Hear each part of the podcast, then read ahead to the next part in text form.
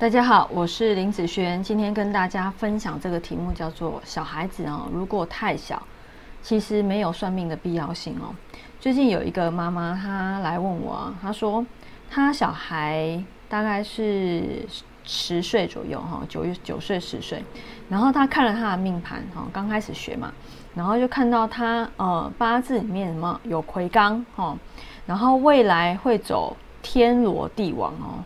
然后把这个妈妈吓得哦，就是该怎么办才好。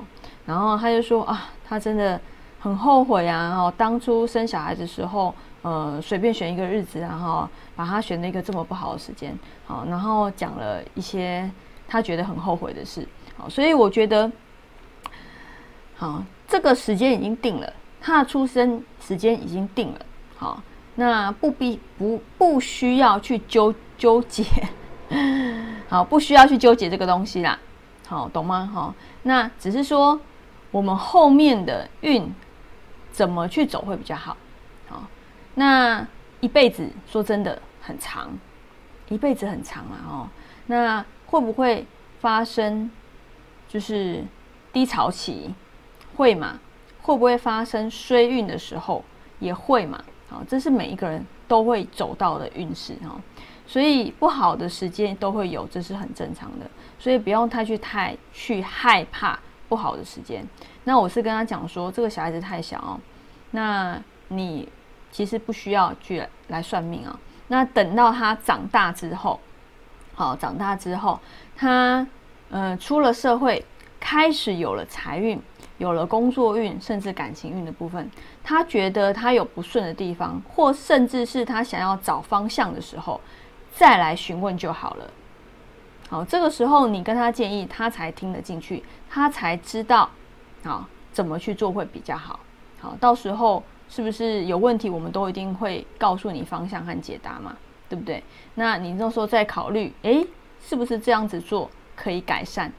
那个时候遇到问题的时候再去改善，其实才是最有效的。那他现在这么小，说真的，那个运程都还没出来。而且他的很多的决定都是由父母决定的，哦，不是由他自己决定的，所以也不用太过担心。那神煞里面，说真的，很多人都有不好的神煞，每一个人的八字命盘都一定会有不好的神煞，哦，这都是啊，都是有的啦哈。不管他今天再有钱，哦，他的八字命盘也会有不好的神煞啦，跟你讲哈。所以呢，不用太去担心这个东西。一个神煞，它不会造成你这辈子都怎么样的状况。我刚刚说这辈子很长，什么事情都可能会发生，只是说是发生在什么样的时间，我们在这个时间就要去注意嘛，对不对？这个就是五行派在看的运势的部分，什么样的时间是危机点，要去注意。那这样子，其他的时间就是好的时间呢？